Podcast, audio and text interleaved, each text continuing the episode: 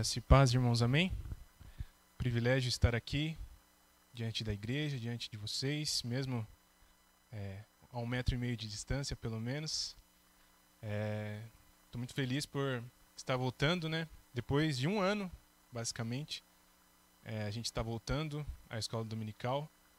Hum, nós recomeçaremos, então, como o presbítero Carlos disse, a lição, né, a, as lições da revista Nossa Fé, revista da editora Cultura Cristã, é, de título A Graça Vence, Você Curte. É uma revista que a gente já iniciou no começo do ano passado. Nós começamos a ministrar as aulas, nós demos até a aula 3 ou 4, se não me falha a memória.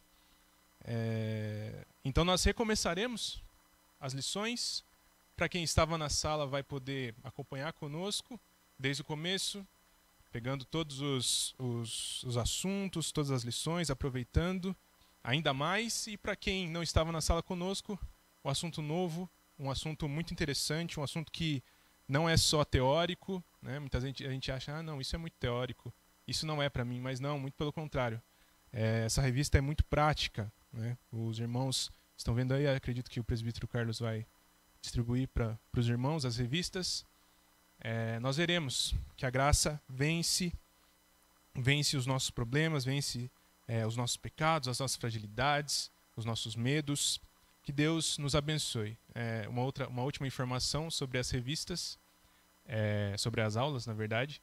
É, quem dará o conteúdo será eu, o pai, presbítero Carlos, presbítero Gilberto e, quando estiver aqui, pastor Mateus também ministrará as aulas na escola dominical. Que Deus nos abençoe.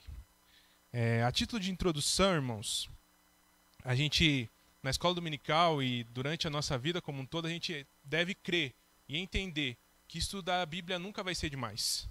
O conhecimento de Deus é um tesouro sem fim. É como se nós cavássemos cada vez mais fundo, como se nós é, procurássemos cada vez mais e nós descobrimos coisas novas sobre o ser de Deus, seus atributos, quem Ele é, o que Ele faz, como ele nos salva, como ele quer que nós vivamos. A revista anterior era é, Como Viver uma Boa Vida, Viver uma Boa Vida. É, então, quanto mais nós conhecemos a Deus, mais nós temos prazer nele. Quanto mais nós procuramos, mais nós achamos. É, se você tem alguma dúvida sobre o que você fará no céu, será que eu vou voar? Será que eu vou ter é, muita comida? Será que eu vou ter. O que, que vai acontecer? Uma coisa, irmãos, isso eu não sei. Eu não sei se isso vai acontecer. Uma coisa que eu tenho certeza que vai acontecer é que nós conheceremos mais a Deus. Nós estudaremos Deus todos os dias, nós conheceremos Deus cada vez mais, porque Ele é um ser infinito em conhecimento, em poder, em majestade, em glória, e nós conheceremos a Deus infinitamente, porque Ele é um ser infinito. E nós temos muito a aprender, muito a aprender sobre esse Deus infinito. E eu digo isso é, de forma como um incentivo aos irmãos, para continuar vindo na escola dominical, para continuar estudando a Bíblia em casa, pegar lição, durante a semana, estudar os textos, né? A, a gente tem aí uma série, uma, um roteiro de estudos, um roteiro de é, leituras bíblicas em, em, relação à lição.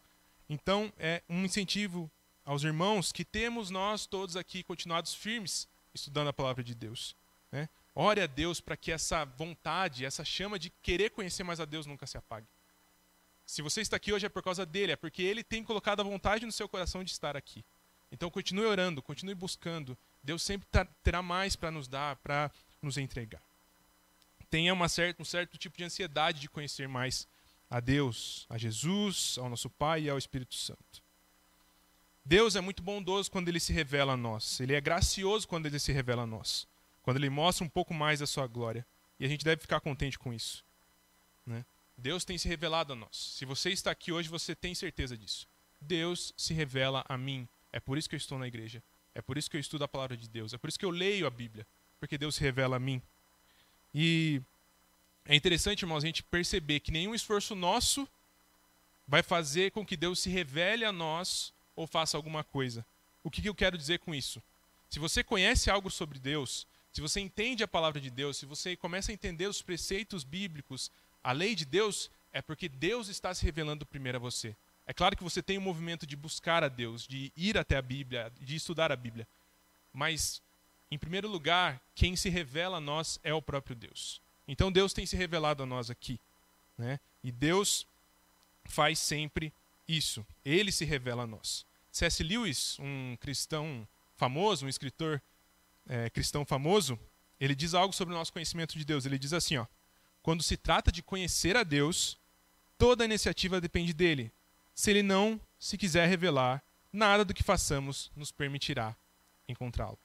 Sendo assim, conhecemos muitos atributos de Deus, conhecemos quem ele é através da sua própria revelação. Conhecemos vários atributos sobre quem Deus é. Deus é onisciente, ele é presciente, ele é supremo, ele é soberano, ele é imutável, ele é santo, ele é fiel, ele é bondoso, ele é paciente, misericordioso, amoroso, ele também é irado, mas ele também é gracioso. Deus é gracioso, esse é um atributo de Deus, é quem Deus é. E é exatamente esse atributo que eu mencionei por último, Deus ser gracioso, a graça de Deus, é que a gente vai estudar durante todo esse semestre. Até o mês, até o meados ali de mês de maio, a gente estudará sobre a graça de Deus e a sua aplicação na nossa vida. Mas antes de a gente entrar diretamente na aplicação da graça, naquilo que ela age do dia a dia, diariamente na nossa vida, eu quero fazer uma pergunta. E se os irmãos quiserem responder, é, fiquem à vontade. Tá? Vamos voltar àquele nosso esquema, tá? De, de eu perguntar, os irmãos responderem, os irmãos exporem as ideias. Fiquem à vontade, tá? Então a primeira pergunta que eu quero fazer. É, dois irmãos fa falem para mim, o que é graça? O que é graça? Presente um favor que eu não mereço. Mais alguém? Tem alguma outra definição sobre o que é graça?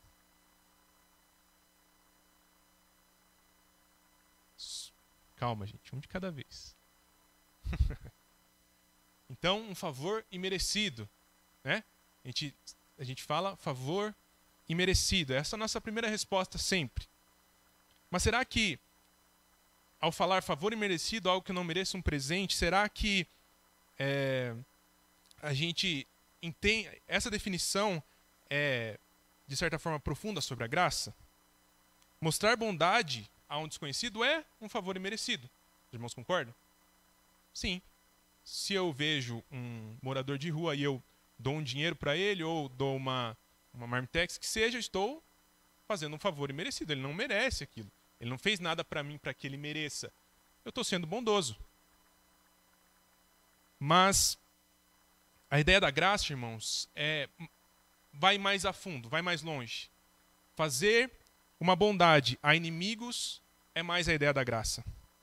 Agir de forma bondosa para aquele que, imagine, entra na sua casa, rouba suas coisas, é, mate alguém dentro da sua casa, fazer bondade para alguém que faz isso, isso é mais a ideia da graça.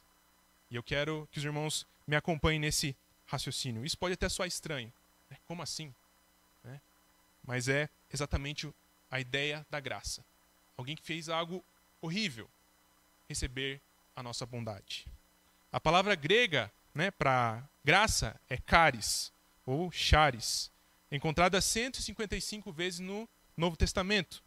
Para termos a ideia de quanto graça é uma ideia de Deus, é uma ideia teológica, é uma ideia do, da Bíblia, essa, essa palavra é somente usada no contexto cristão.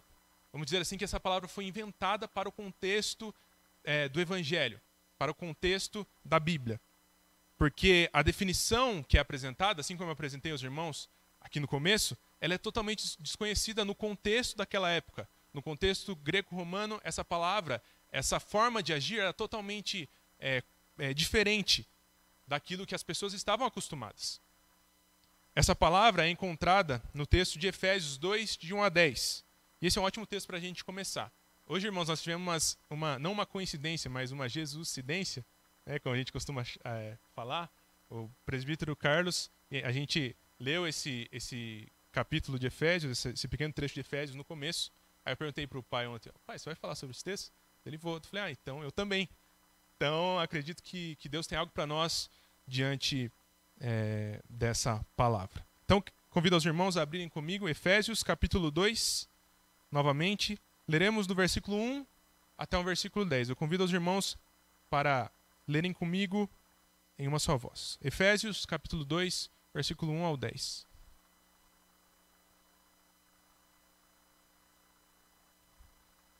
Efésios, capítulo 2, versículo 1 ao 10. Vamos ler todos juntos, irmãos? Diz assim a palavra de Deus. Ele vos deu vida, estando vós mortos nos vossos delitos e pecados, nos quais andastes outrora, segundo o curso deste mundo, segundo o príncipe da potestade do ar, do espírito que agora atua nos filhos da desobediência entre os quais também todos nós andamos outrora, segundo as inclinações da nossa carne, fazendo a vontade da carne e dos pensamentos.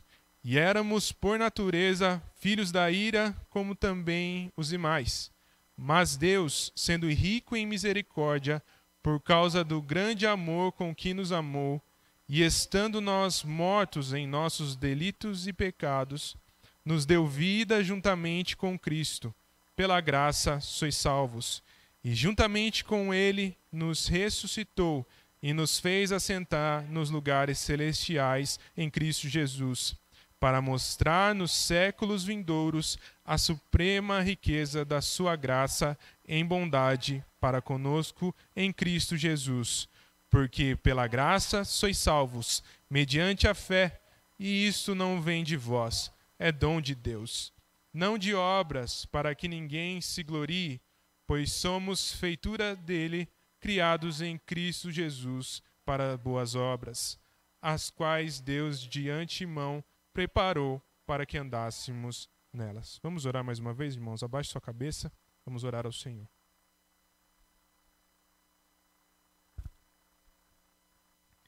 Deus, obrigado, Pai. Obrigado mais uma vez pela oportunidade que o Senhor nos dá de conhecermos mais a Ti, de vivermos mais perto do Senhor, de abrirmos a Tua palavra e vermos quem nós somos, mas principalmente quem o Senhor é, o que o Senhor faz por nós e o que o Senhor ainda fará, com certeza fará. Pai, obrigado por cada um que está aqui, por cada um que está nos assistindo, Pai. Por cada um que recebe a tua palavra, Deus. Que não sejam as minhas ideias, as minhas palavras, mas sejam é, aquilo que o Senhor quer dizer a nós, a cada um de nós, a igreja do Senhor, que espera ansiosamente pelo Senhor, que deseja a tua palavra, que deseja a tua presença, que deseja ao Senhor mais do que tudo nessa vida, Pai. Nos abençoa nessa manhã de escola dominical. Se revele a nós mais uma vez, pois nós precisamos de ti, precisamos da tua presença, precisamos da tua própria revelação sobre quem o Senhor é, para conhecermos mais de ti. É no nome santo de Jesus que eu oro. Amém, Senhor. Amém. Então, irmãos, esse texto vai falar sobre graça, e o texto inteiro fala sobre graça sobre o conceito da graça. Repare algo interessante aí nesses três primeiros versículos. Nos primeiros versículos, Paulo sequer cita a palavra graça. Paulo está explicando como é a vida do descrente, como é a vida de, de quem não teve o um encontro gracioso com Jesus. Paulo está explicando a situação antes da salvação, que, como nós éramos, quem nós somos antes da salvação. O apóstolo pinta um, um, quadro aí, irmãos, que é até difícil de olhar. É difícil de, de digerir, digamos assim. Porque é um quadro feio sobre a humanidade. É um quadro feio sobre quem nós somos antes de Jesus. E é até difícil para a gente tomar para nós essa realidade e até para as outras pessoas. Talvez você olhe para o texto e fale: Ah, mas a gente não é tão mal assim. Eu não sou tão mal assim. As pessoas à minha volta não são tão más assim. Mas é impossível, irmãos, nós entendemos a ideia da graça de Deus sem o entendimento do que é o pecado, sem o entendimento de quem é o pecador. É impossível nós entendermos a profundidade da graça de Deus sem entender a gravidade do pecado. Não é que Paulo tem uma visão muito, muito pessimista do pecador, do pecado, dos seres humanos. É a gente que tem uma visão muito otimista dos seres humanos. Somos nós que somos muito otimistas quando olhamos para o nosso pecado. A gente olha para o pecado e fala, ah, não é tão ruim assim. Não é, não é tão grave assim. Mas o que Paulo faz aqui é dizer, sim, é grave. E é muito grave. Então, se a gente tem uma visão muito otimista do que é o pecado, a gente precisa mudar isso através da palavra de Deus. Martinho Lutero, o reformador, ele diz certa vez o seguinte: O erro de nós não sabermos e nem entendermos o que é pecado traz outro erro, que é não sabermos e não entendermos a graça. Nós precisamos louvar a graça de Deus, Nós precisamos reconhecer o amor de Deus, mas antes disso, a gente tem que reconhecer a má notícia. Porque o Evangelho traz basicamente duas notícias: a má e a boa.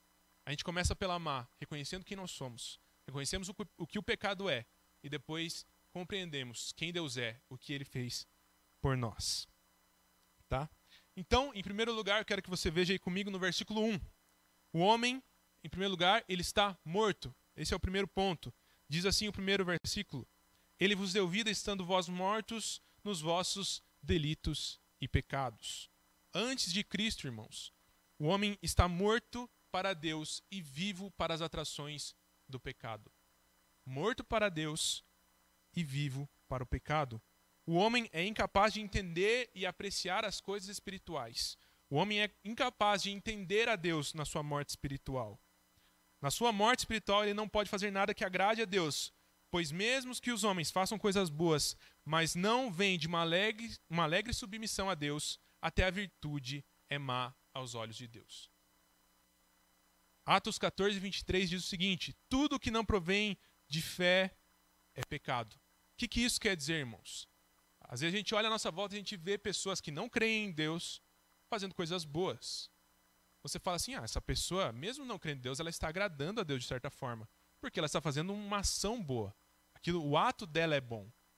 Mas, irmãos, Deus não sonda só os nossos atos exteriores, mas ele também sonda o nosso coração. Não importa o tamanho do ato bondoso que eu faça, se isso não vem de uma obediência a Deus e para a glória de Deus, isso é pecado. Se eu não estou obedecendo a Deus, se eu não estou querendo louvar a Deus com a minha ação, eu estou cometendo pecado. Então, às vezes você vê uma pessoa fazendo algo bom e fala, nossa, que maravilhoso. Mas muitas vezes ela está fazendo para ela mesma. Para depois ela ir naquela pessoa que ela fez algo bom e dizer, não, mas eu fiz aquilo algo, aquele algo bom para você, então você tem que me devolver. E chantageia a pessoa falando, ó, oh, você me deve. Isso é pecado, irmãos. Porque você não fez, na hora você mostrou que você estava, meu Deus, eu estou fazendo algo bom.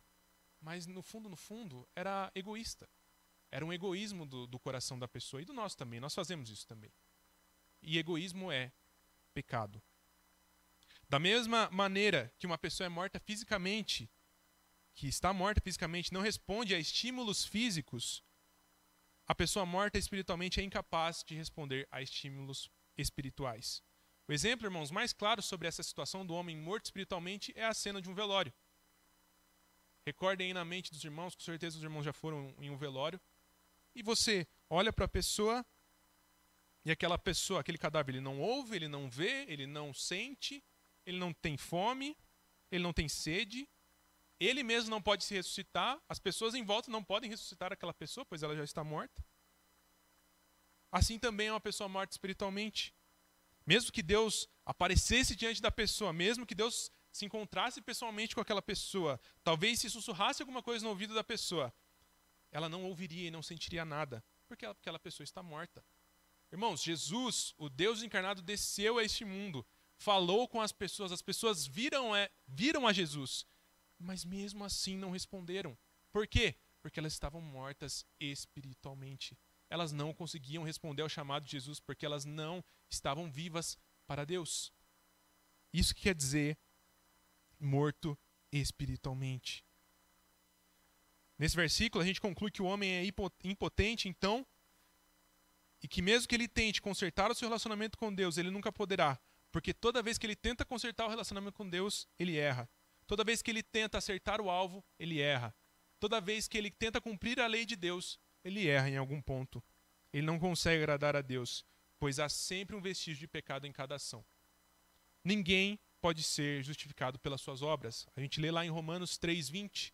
Romanos 3:20. Ninguém será justificado diante dele, diante de Deus por obras da lei, porque sempre há pecado. A nossa situação mostra que consertar o relacionamento com Deus, reconquistar o favor de Deus após tê-lo perdido, está além de qualquer um de nós. E é necessário enxergar isso para que a gente possa entender a graça de Deus. Então, irmãos, em primeiro lugar, o homem está morto. Em segundo lugar, quero que os irmãos acompanhem aí no texto comigo também.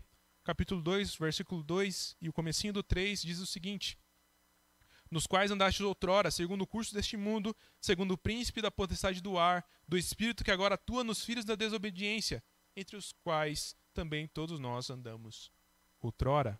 Em segundo lugar, irmãos, o homem é desobediente. O que Paulo está dizendo aqui é que existem três forças que levam o homem a ser desobediente. E essas forças são o mundo, o diabo e a carne. O mundo, o diabo e a carne. Então, em primeiro lugar, o mundo, ele não está se referindo aí às coisas criadas. Não está se referindo a, ao sol, às estrelas, às montanhas, às árvores, os frutos, os animais. Não. Ele não está se referindo a, a este mundo, no mundo físico que nós vemos. Mas sim aos valores deste mundo. A visão secular, a visão de uma cultura secular que não ama a Deus. Sempre que os homens, sempre que as mulheres são desumanizadas pela opressão política, pela opressão econômica, moral e social, a gente vê a ação do mundo. Trata-se então de uma escravidão cultural, onde aqueles que estão debaixo dessa escravidão estão sempre seguindo a última novela, a última série, é, a última moda, os últimos lançamentos, a nova forma de ver o mundo. É sempre assim. A pessoa está sempre atrás de valores que não correspondem aos valores divinos, aos valores bíblicos. Irmãos, um exemplo claro sobre a opressão do mundo, sobre a influência do mundo na nossa sociedade, é o exemplo da Argentina. Na semana passada, se não me, se não me engano, foi aprovado o aborto. Aquilo é a ação do mundo. É o novo holocausto moderno, chamado de novo holocausto moderno. Pessoas consideram outras pessoas não pessoas, ou seja, as pessoas não consideram mais um, um, um ser humano dentro da barriga da mãe um ser humano, então elas, elas podem matá-lo. E aí elas podem assassiná-lo. Isso é o poder do mundo. Isso é o poder do mundo atuando nas nossas vidas. Em segundo lugar, então, o diabo. Primeiro, o mundo. Em segundo lugar, o diabo. Aí, se você reparar no texto, Paulo chama de príncipe da potestade do ar. É o espírito que agora atua nos filhos da desobediência. Aí, é, no original, é chefe do, dos poderes aéreos. Eles são chamados assim porque são invisíveis e também estão ao nosso redor. Aquele que se rebelou contra Deus, o diabo, quer que nós façamos o mesmo. Aquele que tentou Eva e fez ela desobedecer, quer que nós façamos os mesmos.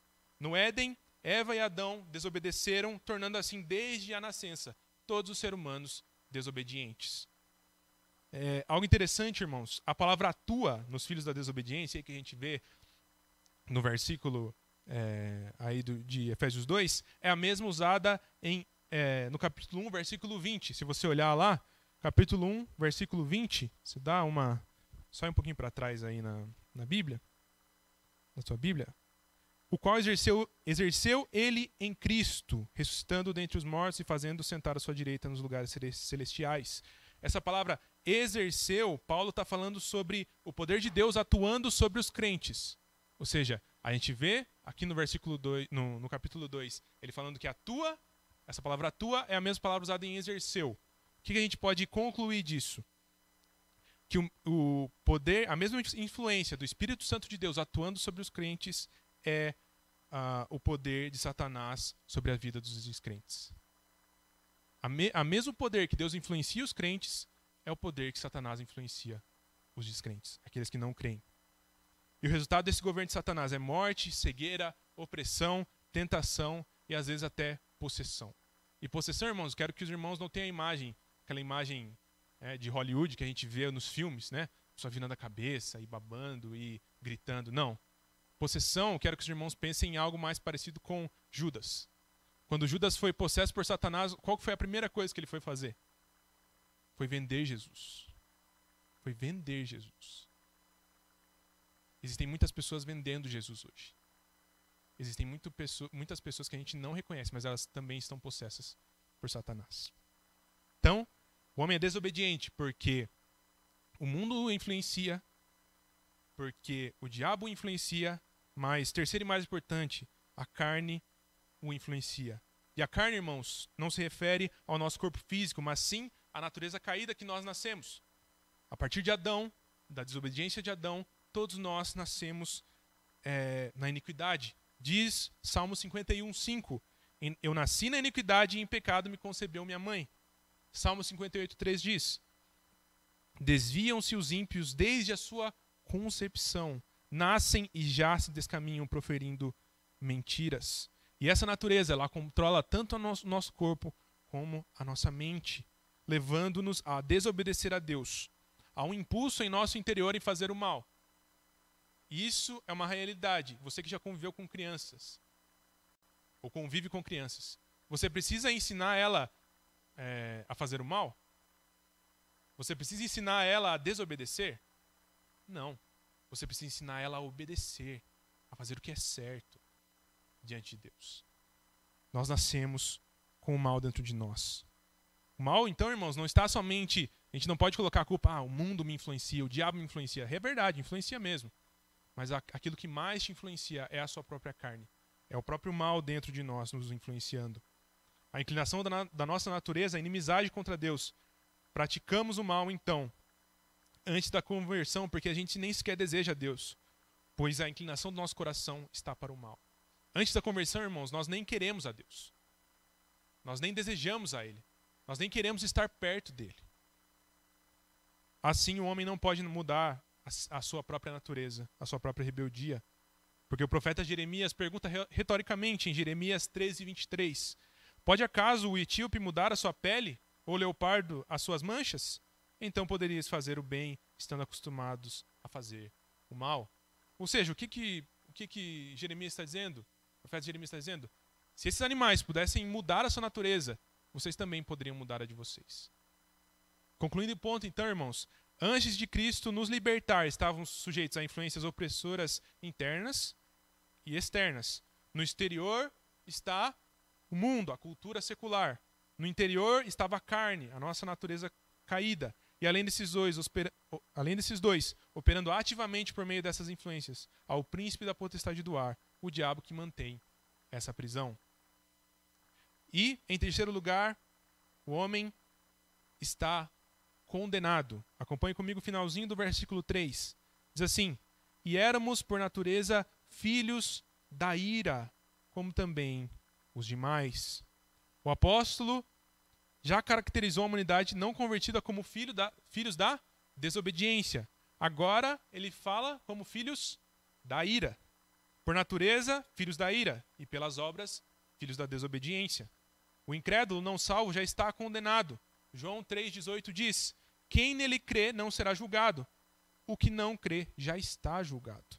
Porquanto não crê, não crê, já está julgado. Longe de Cristo, o homem está morto por causa do pecado, escravizado pelo mundo, pela carne e pelo diabo, além da condenação sob a ira de Deus. O que devemos ter em mente, irmãos, nesse momento é a justiça retributiva de Deus. Em nosso mundo pagão, em nosso mundo secularizado, tomado pela relativização, toma-se por certo que Deus é como nós. Que um Deus que retribui é, uma lei moral do mundo, que ele mesmo criou e que isso é uma expressão do seu santo caráter, se torna uma fantasia. Ou seja, Deus julgar o mundo, Deus julgar o que é certo e o que é errado é uma fantasia. Nós cristãos que defendemos a posição de que há certo e que é errado, que Deus julgará o mundo, é, as pessoas falam: não, isso aí é só você querendo vingança, é você irado, é você com a sua religiosidade. Mas muito pelo contrário, irmãos a retribuição de Deus pelos atos imorais humanos é tão certo como respirar. Todos os atos rebeldes dos seres humanos têm duas opções. O pecado do, do ser humano só tem duas opções. Ou o pecado foi pago por Cristo na cruz, ou ele será pago no inferno por aquele que os cometeu. Não há outra opção. Deus, ele pune o transgressor ele pune o transgressor. Deus, irmãos, ele não poderia, de forma alguma, varrer o nosso pecado para baixo do tapete e dizer: não, eu esqueci, podem vir. Não. Deus precisa ser justo. Imagine, vamos pegar lá aquela ilustração do começo, onde diz que é, uma pessoa entra na sua casa, invade a casa, mata a sua família, rouba suas coisas, ele é preso e diante do juiz, o que, que o, juiz o juiz faz? Se ele chegar e dizer assim: não, eu perdoo, pode ser solto, você está livre o que que, o que que as pessoas diriam vendo aquilo? O que você diria vendo uma cena dessas? Você diria, não, isso é injusto. A gente requer a justiça dos homens. Mas a gente muitas vezes não quer a justiça de Deus. As pessoas não querem a justiça de Deus. Mas Deus é mais justo do que todos os homens. E ele trará justiça. J.I. Packer, no livro O Conhecimento de Deus, diz que Deus não é verdadeiro a si mesmo, a não ser que puna o pecado. A não ser que os transgressores conheçam esse fato, eles jamais poderão conhecer a graça divina. Acredito que agora, irmãos, olhando essa, essa cena que é real, que nós vimos que é real em nosso mundo, em nós, é, nós conseguimos entender qual é o estado do homem. Somente ao saber o estado que nós estávamos antes de Deus nos encontrar, a gente já deveria cair de joelhos no chão e dizer: Deus, obrigado, porque o Senhor não me trata como eu deveria. Obrigado, Deus, porque eu sou tudo isso mesmo, mas o Senhor não, é, não retribui tudo aquilo que eu faço. O Senhor é misericordioso. Porque misericórdia, irmãos, é você não tratar a pessoa como ela realmente merece. Ela merece algo muito ruim, mas você não, não a trata assim. Isso é misericórdia, é isso que Deus tem mostrado a nós. O fato de ainda estarmos vivos já mostra que Deus tem operado grandemente em nossas vidas, mesmo sendo quem nós somos, mesmo fazendo o que nós fazemos todos os dias e pensando aquilo que nós pensamos diariamente. Então, irmãos, vamos. Nós conhecemos agora a notícia má. Essa é a notícia má. O homem não pode consertar o seu relacionamento com Deus sozinho. O homem está morto. Ele é desobediente. Ele nem quer, ele nem deseja Deus. Mas Deus faz algo maravilhoso. Versículo 2, é, capítulo 2, versículo 4. A gente tem uma alegre surpresa. O que, que o texto diz? As duas primeiras palavras? Mas Deus. Mas Deus. Essas duas palavras são palavras centrais, irmãos. Prestem bem atenção. Mas Deus demonstram exatamente aquilo que o Evangelho é. Mostra que apesar dos nossos pecados, de estarmos mortos em nossos delitos e pecados, por sermos escravos da nossa carne, do mundo, do diabo, por natureza filhos da ira, Deus interfere, Deus age. Ele demonstra aquilo que nós definitivamente não merecíamos e nos dá muito mais do que nós merecíamos. Ele não nos dá aquilo que nós merecíamos e nos dá coisas boas que nós nem poderíamos imaginar. Mas Deus, então, também indica a iniciativa de Deus em salvar-nos. O texto diz: Mas Deus, não, mas Deus e o homem decidiram se salvar. Mas Deus e o homem decidiram fazer isso e aquilo para consertar a situação. Não. Deus é rico em misericórdia para conosco e por causa do grande amor com que nos amou, ele interveio, ele providenciou um caminho para que nós voltássemos a ele. Paulo contrasta o que a gente é por natureza e, que, e o que nós podemos fazer e quem nós somos através da intervenção de Deus. A condição humana de um lado e a compaixão divina de outro. A ira de Deus e o amor de Deus. Éramos objetos dessa ira, mas agora recebemos a salvação através de Deus. Éramos desobedientes e vivíamos longe, mas agora caminhamos com Deus. É isso que chamamos de graça.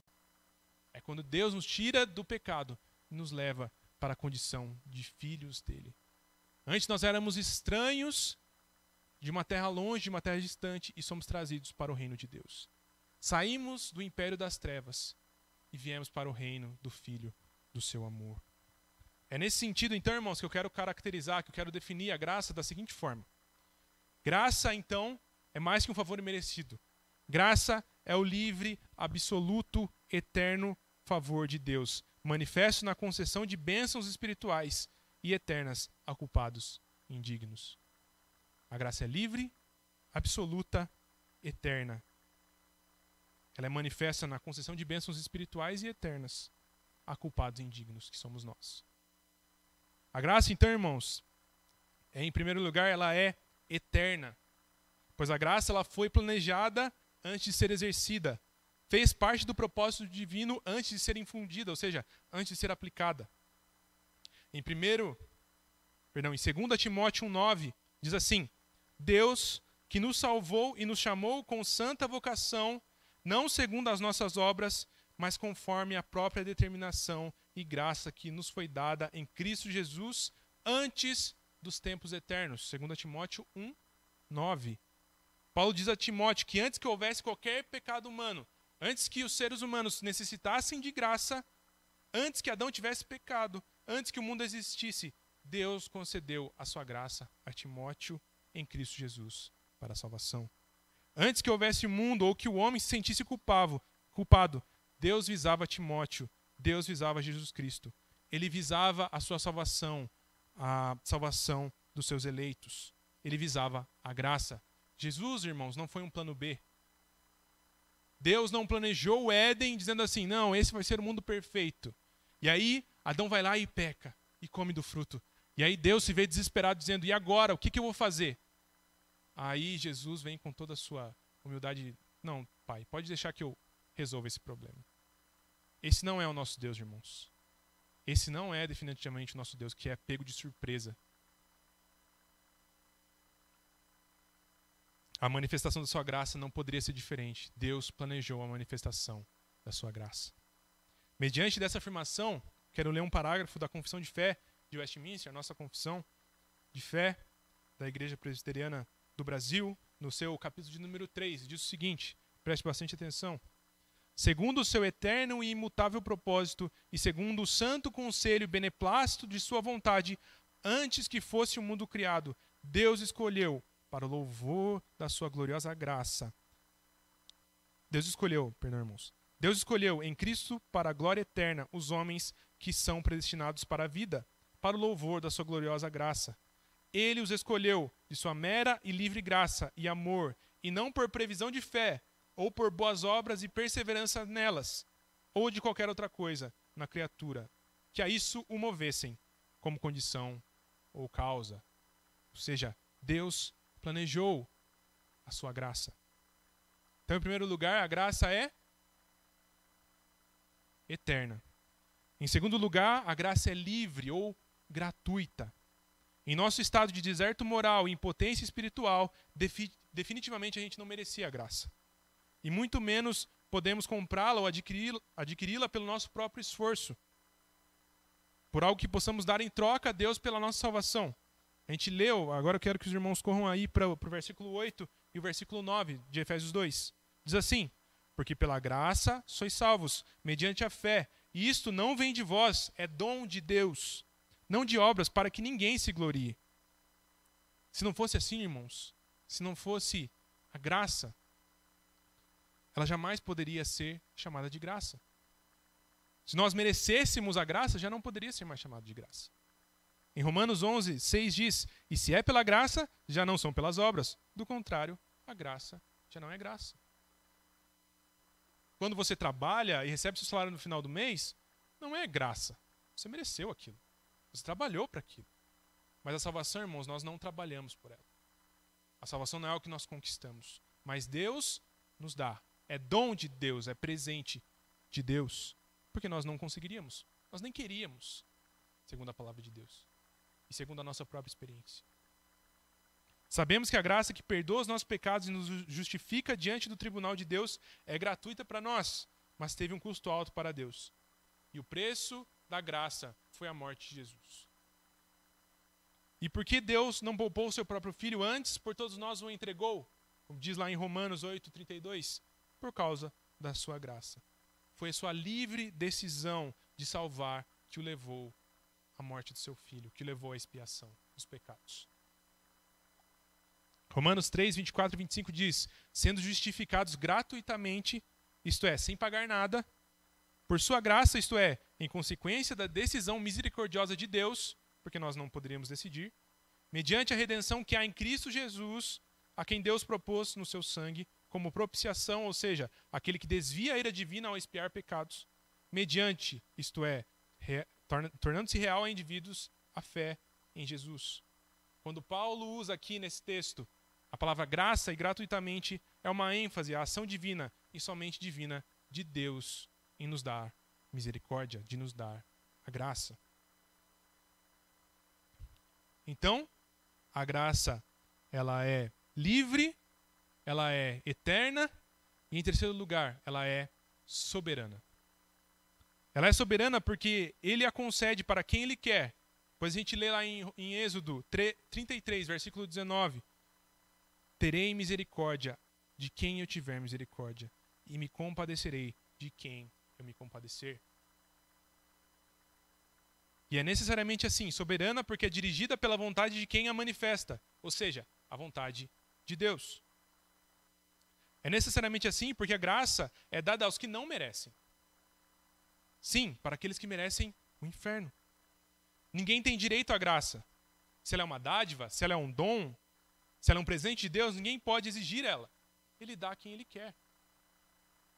E sabendo que a salvação é pela graça, nem mesmo o principal dos pecadores pode escapar da salvação em Jesus. Está fora do alcance de Deus. A graça, irmãos, se mostra soberana em cada página da Bíblia. Os gentios são abandonados para viver os seus próprios caminhos, enquanto Israel se torna o povo da aliança do Senhor. Ismael, o primogênito, é rejeitado e não tem bênção nenhuma, enquanto Isaac é escolhido como filho da promessa. Isaú perde o direito da sua bênção, enquanto Jacó recebe a herança que era destinada ao seu irmão e é moldado como um vaso de honra. No Novo Testamento, a verdade é escondida dos sábios, mas revelados àqueles que estavam à margem da sociedade. Os fariseus e saduceus são deixados a trilhar o seu próprio caminho de religiosidade, enquanto os publicanos e pecadores são atraídos pelo Senhor. E o nascimento de Jesus, o qual nós estudamos no mês passado com o pastor Mateus aqui, mesmo sendo um dos maiores eventos da história da humanidade, o maior evento da história da humanidade, ele não foi revelado a toda a raça humana. Muito pelo contrário, ele foi revelado a pastores e a magos do Oriente. Teria sido muito fácil Deus ter mandado um anjo para cada país do mundo e dizer: O meu filho está nascendo, louvem a ele. Porém, ele não fez assim. Ele poderia ter atraído todo mundo pela estrela, mas não fez. Por quê? Porque Deus é soberano e ele dá os seus, seus favores a quem ele quer. O nascimento do Salvador foi revelado para as duas classes menos prováveis, para pastores e gentios vindos de outro país. E é assim que Deus age com a sua graça, concedendo favores conforme Ele quer às mais improváveis e indignas pessoas. O exemplo mais claro, irmãos, é o apóstolo Paulo. O próprio autor aqui da carta aos Efésios. Em Atos 9:1, você vai ver lá que ele respirava ameaças de morte contra os discípulos do Senhor. Ele era um perseguidor da igreja. Ele pegava os cristãos e os, cristãos e os matava e os assassinava só por crer em Cristo. Quem duvida, irmãos, naquela época que Paulo não merecia a graça de Deus. Você olha para pessoas que hoje matam cristãos, você fala, essa pessoa não merece a graça de Deus. Essa pessoa merece o pior sofrimento possível por matar pessoas só por crerem em Jesus.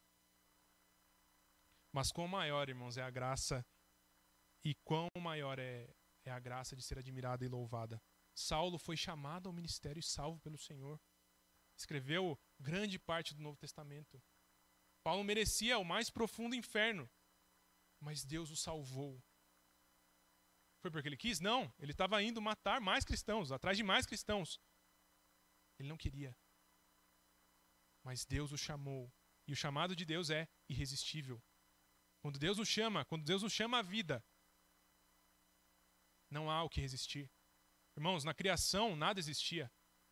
Nada existia. Deus falou: haja luz e houve luz. Por quê? Porque a luz não podia resistir a Deus. A luz não podia dizer: não, eu não vou. Se as coisas criadas, se o mundo criado, se o universo criado não podia dizer não a Deus, quem somos nós para dizermos não a Deus quando Ele nos chama? Quando Ele diz: Bruno, venha, o que eu posso fazer? Ele é o meu Deus, Ele é o meu Senhor. Ele é o Criador do universo. Não posso resistir. Nada deixa o homem caído, mais irritado, nada contribui mais contra a, a sua inimizade contra Deus quando a gente traz essas verdades à tona. Assuntos como a eternidade da graça, a gratuidade absoluta e a absoluta soberana, soberania da graça de Deus, dizer que Deus formou o seu propósito da criação sem perguntar para ninguém. Dizer que a graça não pode ser adquirida ou conquistada por qualquer um de nós, o mais santos que sejamos, esvazia o ego de qualquer um que confia na sua própria justiça. As pessoas acham que ao fazer coisas boas elas vão acumulando pontos. Existe uma série, irmãos, vou mencionar aqui para os irmãos é, se divertirem um pouco em casa. Na Netflix se chama The Good Place. É o bom lugar. E lá o sistema é assim: você vai para o bom lugar se você fez mais coisas boas do que ruins no, na Terra. Então você vai para o bom lugar. Se o seu saldo é negativo, você vai para o mau lugar. Mas não é assim. A Bíblia diz que não é assim. Não é o seu saldo final que define é, o lugar onde você estará. Deus escolheu aqueles, os santos. Deus tem os seus escolhidos. E isso esvazia o nosso ego. O fato da graça ser seletiva, de ele escolher a quem quer, não por mérito nenhum, provoca protesto nos nossos corações corruptos. Romanos 9, 20 diz que o barro se levanta, por acaso o barro se levanta contra o oleiro e pergunta: Por que tu fizeste assim? Um rebelde que quebrou a lei pode questionar a justiça divina. Mas será mesmo que ele tem razão? Se você pedir justiça de Deus diante da graça, a justiça é o inferno. O que nós precisamos clamar é pela misericórdia e o perdão de Deus e a graça de Deus. Irmãos, louve a Deus pela graça. Porque, como vimos, se fosse por você, você jamais poderia se levantar da sua morte espiritual, da sua rebeldia contra Deus. Você não tinha qualquer chance de recuperar o seu próprio relacionamento com Deus. Mas Deus é gracioso e Ele fez absolutamente tudo o que era necessário para que você fosse salvo. Planejou, executou seu próprio filho, no momento certo ele te alcançou e te sustentará até o fim. E o fim será onde seu plano estará completo, nas bodas, nas bodas do Cordeiro, onde encontraremos Jesus face a face e o seu plano estará completo.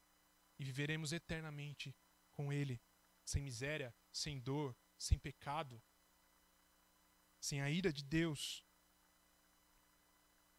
Mas você, você sim, receberá todas essas coisas, mas não porque você fez algo. Sabe aquela história de, ah, levei meu tijolinho para o céu. Estou construindo uma, nem que seja um casebre, eu vou construir, porque eu estou fazendo coisas boas. Você não pode agradar tanto a Deus que aí você chega no céu e ele não pode te dizer não. Nossa, Bruno, você fez coisas tão boas que eu não posso dizer não para você. Não é assim, irmãos. Não é porque a sua fé foi grande o suficiente para alcançar a Deus. Não. Ele fez tudo por você. Ele te alcançou na sua morte espiritual, onde você não podia fazer nada. Ele sacrificou seu próprio filho para pagar o preço do pecado, para morrer no nosso lugar. E nós, ao invés de Deus olhar para nós e agora ver a nossa culpa, o nosso erro, o nosso pecado, agora ele vê os méritos de Jesus. Jesus toma para si os nossos pecados e nós tomamos os méritos de Jesus sobre nós. Ao olhar para nós, Deus não vê mais os nossos erros, mas vê a Jesus Cristo. Jesus foi esmagado por causa dos nossos erros. Foi por causa dele e só por ele que nós somos perdoados, redimidos, conquistados, justificados, regenerados e seremos glorificados em paz com Deus.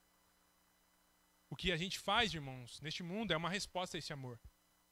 Nós não estamos trabalhando para conquistar algo, para conquistar o céu, para conquistar a Deus, não. A gente vive porque vive uma vida com Deus porque já foi conquistado por nós.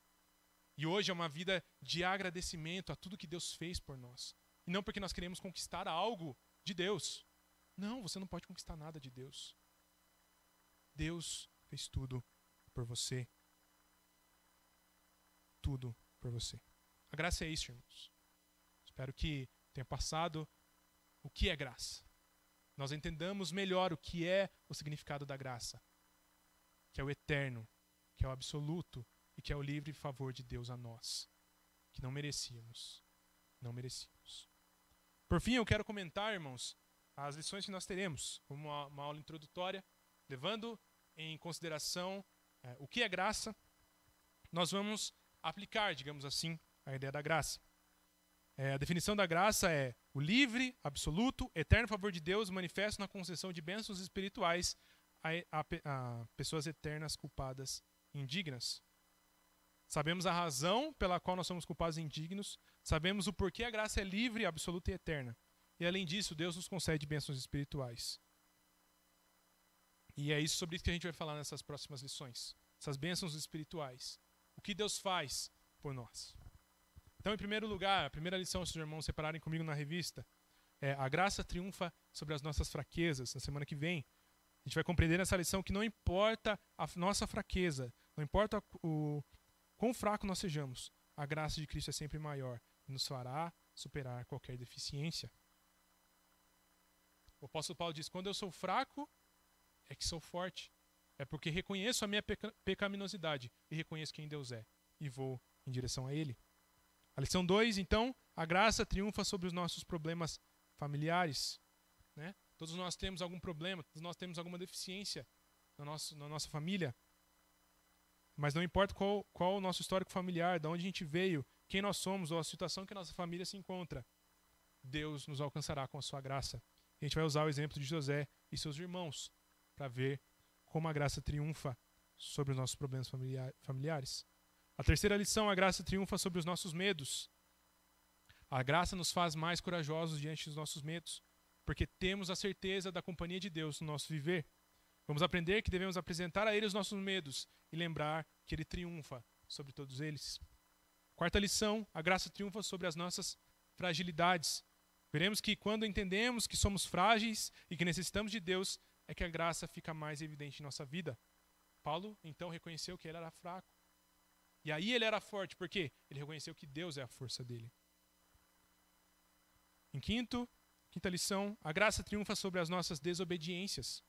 A fé que nós professamos sem as obras, ela é morta.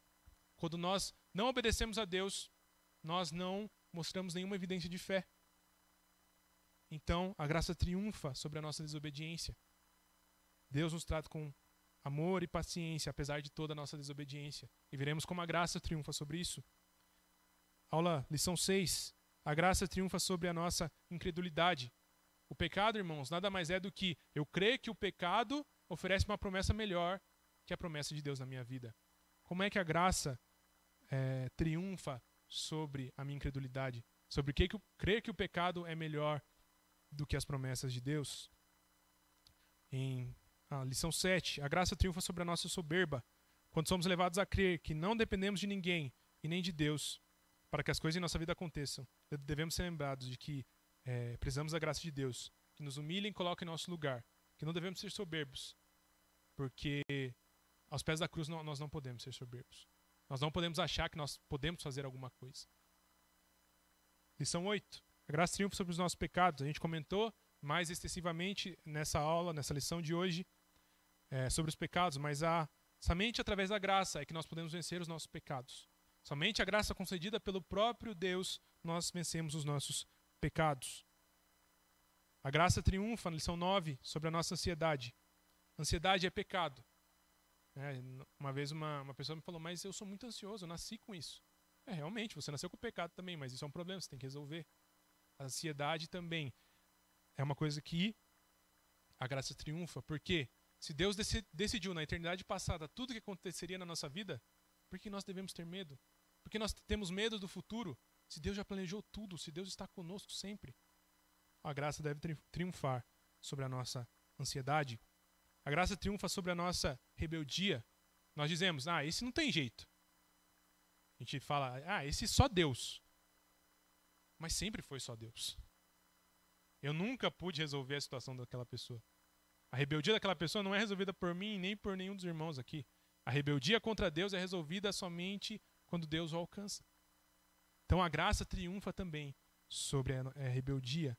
Não importa quem seja, não importa o que fez, não importa o que faz, a graça triunfa sobre a rebeldia. A graça também triunfa sobre os nossos sofrimentos. Nós vemos que, irmãos, na Bíblia que os sofrimentos não são é, o fim de todas as coisas. O sofrimento é um meio pelo qual nós conhecemos e aprendemos mais sobre Deus. E quando está tudo bem, muita gente nem liga para Deus. Ah, está tudo bem. Por que eu preciso de Deus? No sofrimento, irmãos, nós dependemos mais de Deus. A graça triunfa, então, lição, lição 12, sobre as nossas precipitações. Nenhum de nós está imune a se precipitar, a fazer algo que não deveria ter feito, algo que machuque alguém. Mas o perdão, a graça de Deus também triunfa sobre os nossos erros, sobre as nossas precipitações. E, na lição 13, a graça triunfa sobre o nosso cansaço. Neste mundo a gente fica cansado. A gente perde muitas vezes o ânimo. A gente perde as forças.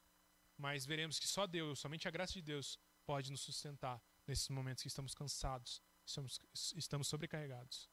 Porque o jugo dele é suave, é leve. Ganhamos força e vigor quando Deus age em nossa vida.